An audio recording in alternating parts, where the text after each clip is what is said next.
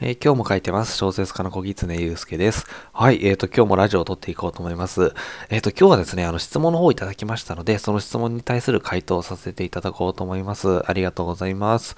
えっ、と、では、えっ、と、質問の方はですね、まず、あの、読み上げさせていただこうと思います。え自分は小説、え自分は将来小説家志望の高校生です。えーいろいろなジャンルの物語を書きたいと思っていて、日頃から、え小説や漫画、えあ、小説や映画、漫画などから様々なインスピレーションを得て、自分なりにいくつかの面白いと思える設定や、えー、世界観を考えるのですが、どのアイデアにしてもストーリーがうまく頭に浮かびません。筋のしっかり通った面白いストーリーの内容を構成するコツなどあるのでしょうか、えー、またそういった自分の頭の中の作品に対する納得のいかなさから、えー、果たして自分は将来小説家になれるのかと不安になり、コツコツと小説を書いている時も、えー、虚しさに襲われたり、書くことを遠ざけてしまいます。え、良ければ、高校生に限らず若い小説家志望者がしておくべきことをした方がいいことにについても教えていただければ、えー、ラジオなどでお聞かせいただければ幸いです。ということで、えー、質問いただいてます。ありがとうございます。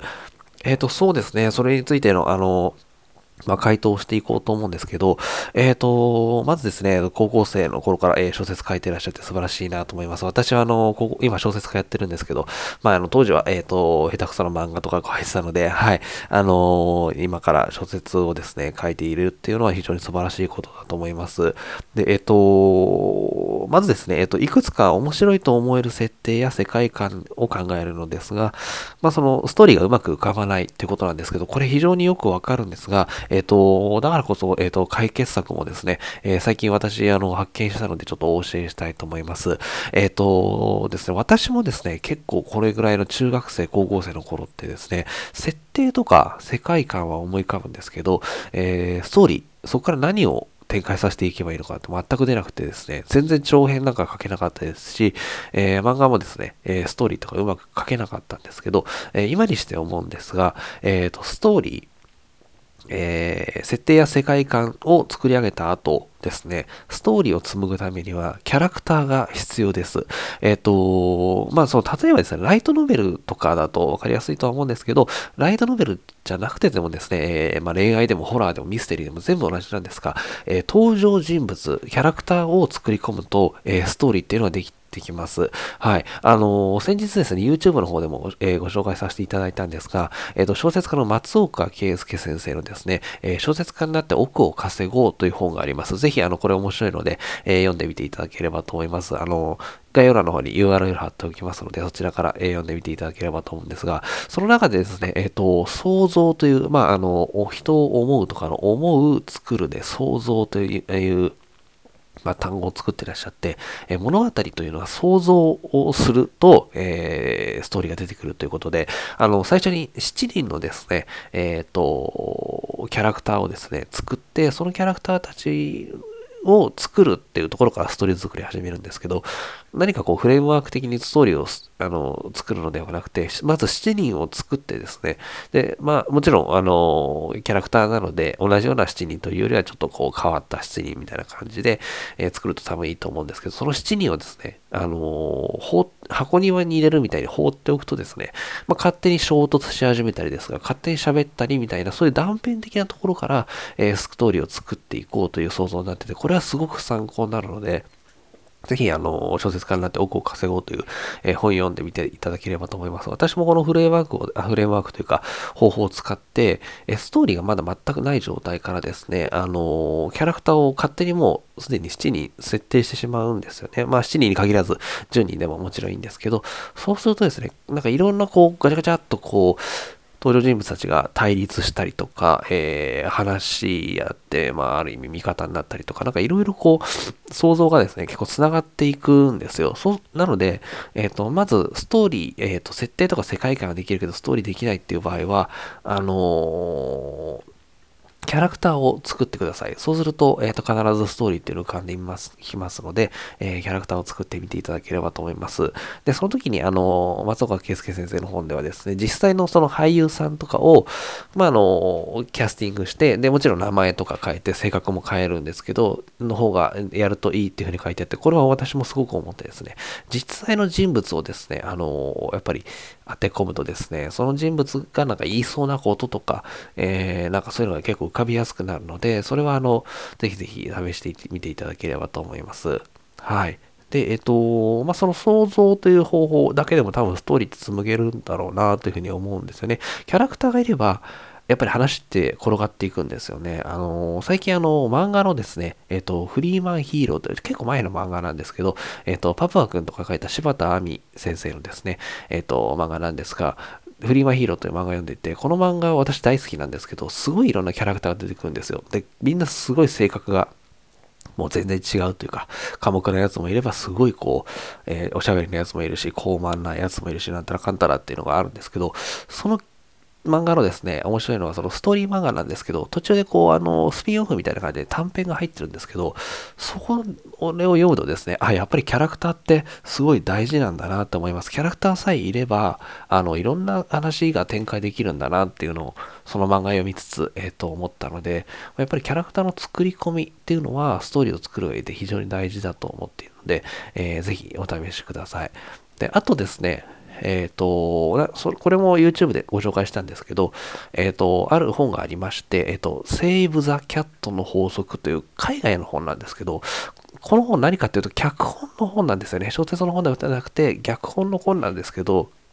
まあ、その既存のですね、えっと、映画の、ま、脚本って結構いろんな、えー、パターンがあるように見えるんですけど、実は結構、あの、決まったようなパターンしかなくて、で、必ず映画の脚本ってここで、例えば盛り上がりを作って、で、ここで必ず主人公に挫折をさせて、みたいな、まあ、ある種フレームワークみたいなものがあるんですね。で、えっ、と、それに当てはめてみると、例えばハリウッドの映画とかってほとんどこの構成になってるみたいな、まあそういうのを解説した本なんですけれども、これってあの、もちろん映画の脚本の本なんですが、全然小説にも使えるんですよね。あの、長い物語を作ろうと思った時にずっと平坦だと、もちろん読者もつまんないですし、どうしようもないので、あるところで事件を起こして、またあるところで、えー、もう一つ事件を起こしてみたいな感じでやっていくと、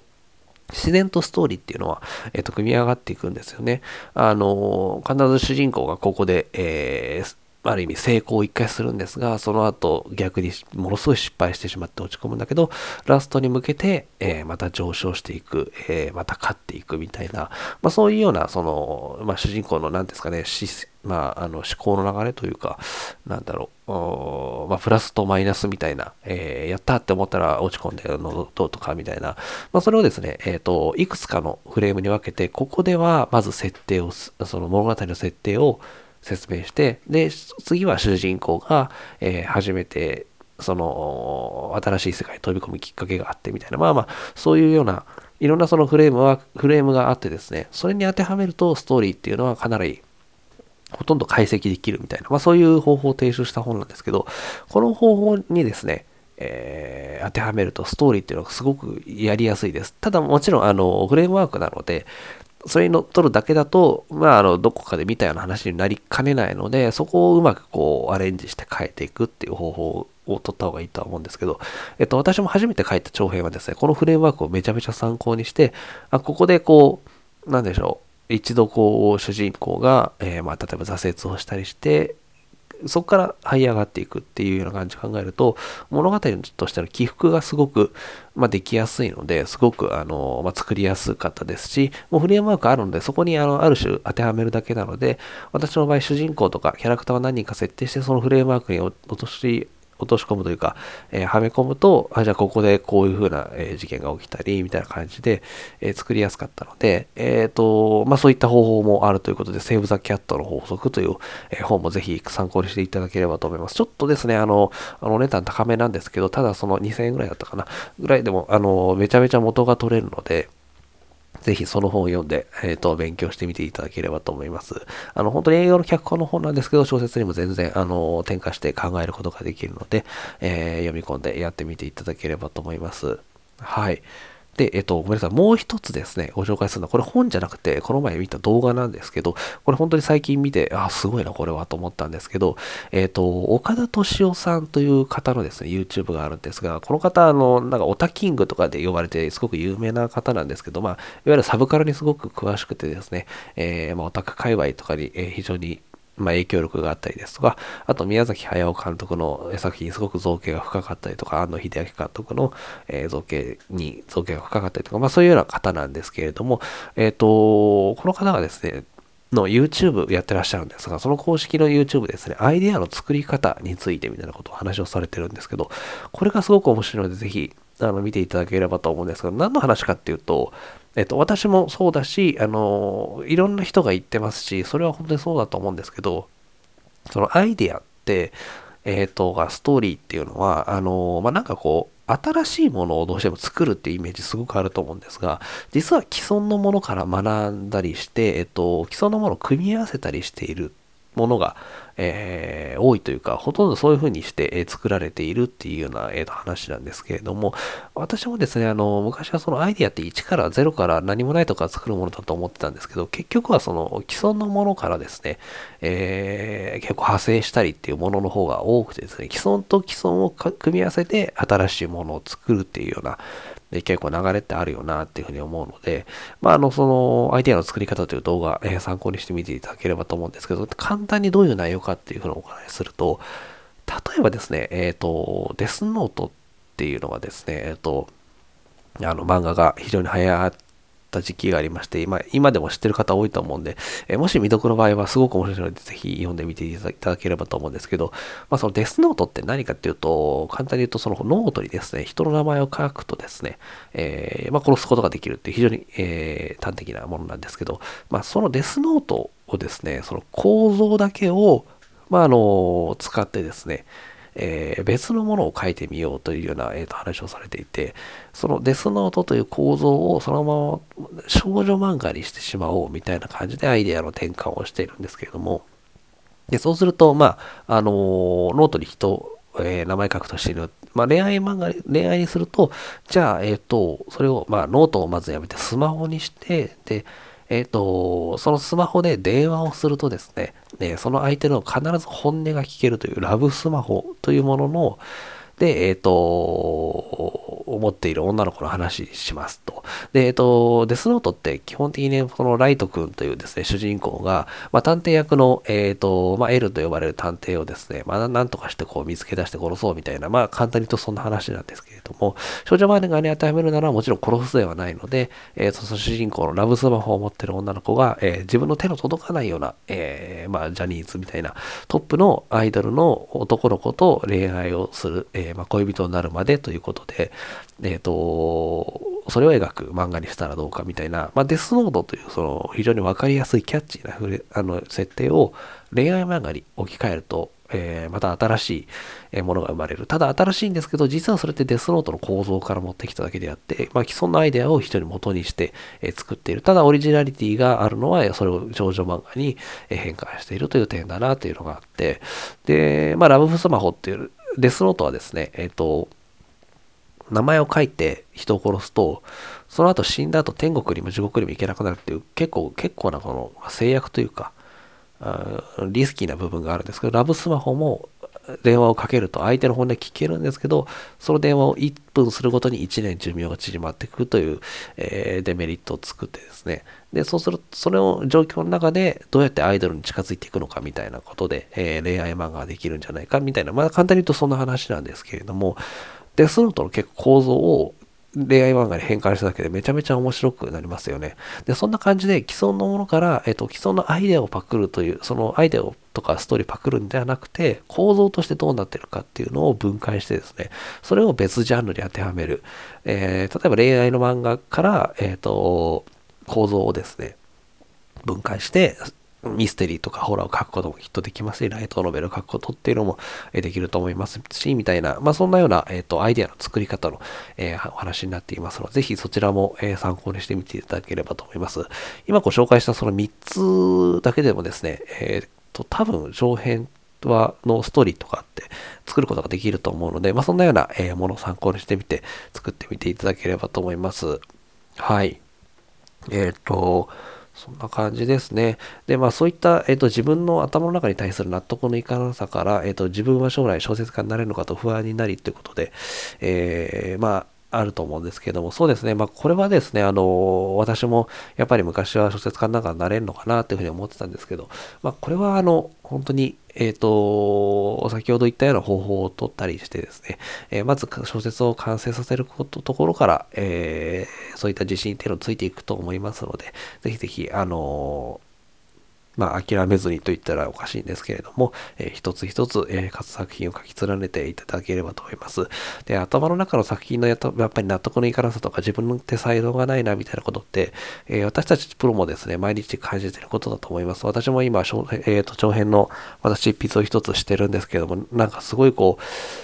なんですかね、もうちょっと面白くできないかな、なんか自分に才能ないのかな、なんてことも、えっ、ー、と、日々思っています。で、そのあの、新しい、新しいじゃないや、えっ、ー、と、他のプロのですね、作家さんも多分同じような感じで、えっ、ー、と、頑張、頑張っているので、えー、ぜひぜひ、あのー、一緒に頑張っていていければなというふうに思っています。はい。そうですね。で、あとは、あのやっぱり高校生ということなので、えっ、と、今もやってらっしゃると思うんですけど、たくさん小説読んだり、漫画読んだり、えー、映画を見たりっていうのは、ぜひ継続していただければと思います。私もですね、その頃に見た、え、小説、漫画、映画からですね、今のいろんな物語できてるなって非常に、えー、強く思います。当時、えっ、ー、と、やっぱりそういう高校生とか、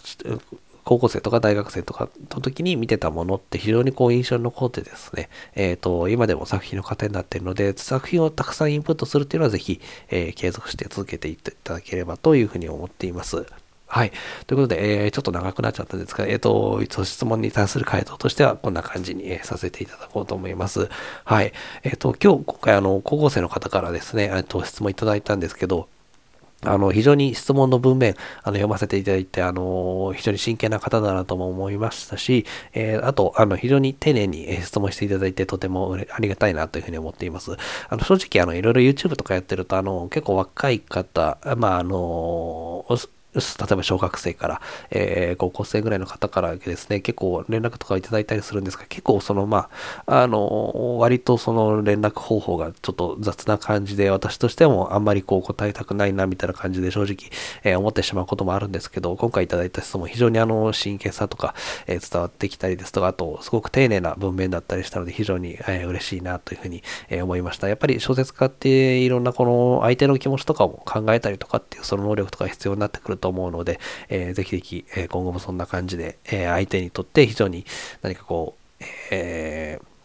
まあ、心地よいコミュニケーションって何かなみたいなこととかも考えていっていただければと思います。将来的にやっぱり、あの、編集者の方とか、やっぱり小説家といっても人と人とのやりとりの仕事だったりするので、そういった部分も大切になったりすると思うので、えー、ぜひそのまま、え、続けていただければと思います。はい。ということで、今日は、えっ、ー、と、質問に回答させていただきました。すいません。ちょっと鼻が、やっぱり相変わらず、あの、昨日ぐらいからなんですけど、詰まりがちで、はい。あの、寒暖差がすごくてですね、10度以上違うんですよ、最近。